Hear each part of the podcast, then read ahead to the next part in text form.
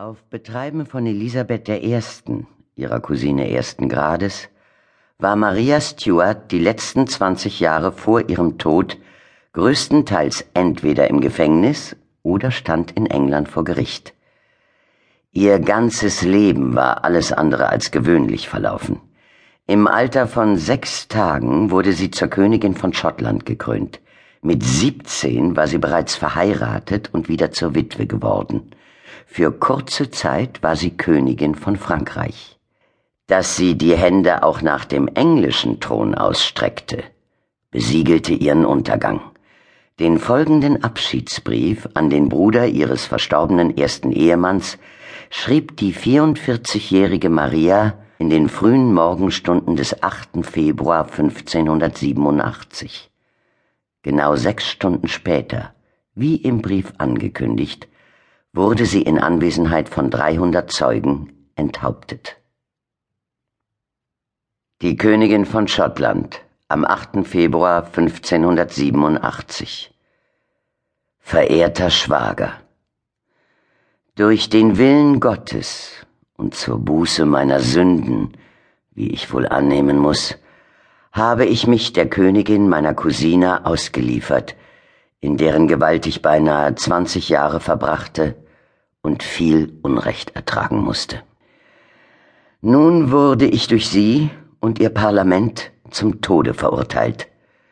Doch als ich, um mein Testament zu machen, meine Papiere verlangte, die sie mir genommen hatten, erhielt ich weder, was ich brauchte, noch einen Aufschub, um meinen letzten Willen niederzuschreiben, noch die Erlaubnis, meinen Leichnam gemäß meinem Wunsch in euer Reich überführen zu lassen, wo ich die Ehre hatte, Königin, eure Schwester und alte Verbündete zu sein.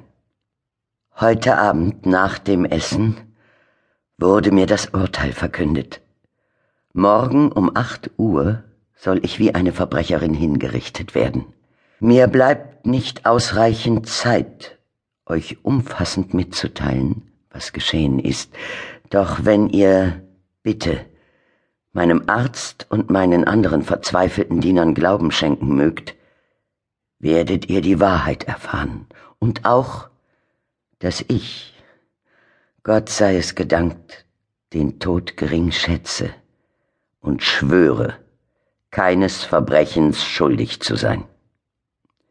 Mein katholischer Glaube und die Aufrechterhaltung meines mir von Gott verliehenen Anspruchs auf diese Krone sind die beiden Gründe für meine Verurteilung, und doch wollen Sie mir nicht gestatten zu sagen, dass ich aufgrund der katholischen Religion sterbe, sondern es sei aus Sorge vor der Störung der Ihren.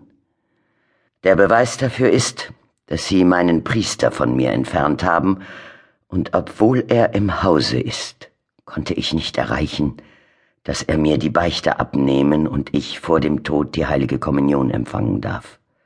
Stattdessen drängen sie darauf, dass ich den Trost und die Unterweisung ihres Geistlichen annehme, den sie zu diesem Zweck hergebracht haben.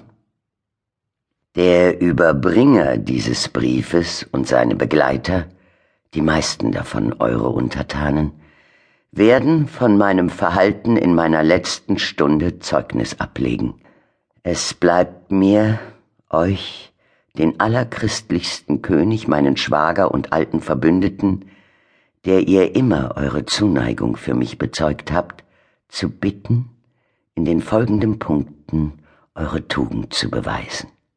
Erstens, aus Nächstenliebe meinen untröstlichen Dienern den ihnen zustehenden Lohn zu bezahlen, eine Bürde auf meinem Gewissen, von der nur ihr mich befreien könnt.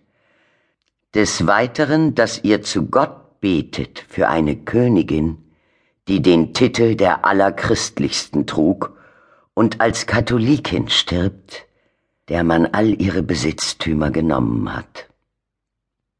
Was meinen Sohn betrifft, so befehle ich ihn euch an, sofern er es verdient, als ich nicht mehr für ihn einstehen kann. Ich habe mir erlaubt, euch zwei Edelsteine zu senden, die vor Krankheit schützen sollen, mit denen ich euch vollkommene Gesundheit und ein langes und glückliches Leben wünsche. Ihr erhaltet sie von eurer ergebenen Schwägerin, die euch sterbend ein Zeichen ihrer Zuneigung sendet. Ich empfehle euch nochmals meine Dienerschaft an. Ich bitte euch, gebt Anweisung, dass um meiner Seele willen ein Teil dessen, was ihr mir schuldet, gezahlt wird. Und im Namen Jesu Christi, zu dem ich morgen, wenn ich sterbe, für euch beten werde, eine Messe zu meinem Andenken gestiftet wird und die erforderlichen Almosen gegeben werden am Mittwoch, den 8. Februar um zwei Uhr morgens. Eure euch gewogene und gute Schwester, Königin Maria.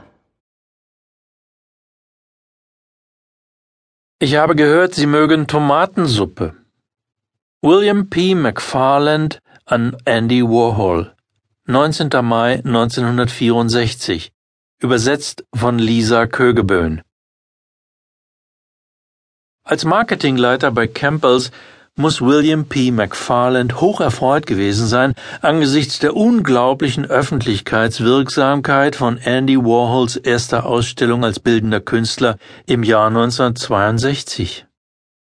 In der Fearless Gallery in Los Angeles wurde Warhols inzwischen weltberühmte unverwechselbare Arbeit Campbell's Soup Cans ausgestellt, 32 Siebdruckporträts von jeweils einer Sorte der Suppenproduktpalette der Firma, alle nebeneinander in einer Reihe angeordnet. Diese Arbeiten halfen, die Pop-Art-Bewegung massentauglich zu machen und sorgten auch noch im letzten Winkel der Kunstwelt für hitzige Debatten, und gleichzeitig rückten sie eine bestimmte Suppenmarke ins Rampenlicht. Im Jahr 1964, als Warhols kometenhafter Aufstieg noch immer ungebrochen war, beschloss McFarland, dem Künstler mit diesem Brief und ein paar gratis Suppendosen seine Wertschätzung auszudrücken. 19. Mai 1964 Mr. A. Warhol 1342 Lexington Avenue, New York, New York. Sehr geehrter Mr. Warhol, Bereits seit einiger Zeit verfolge ich ihre Karriere.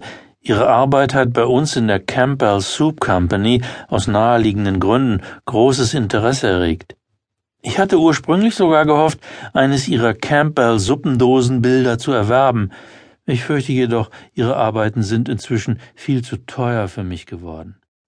Dennoch wollte ich Ihnen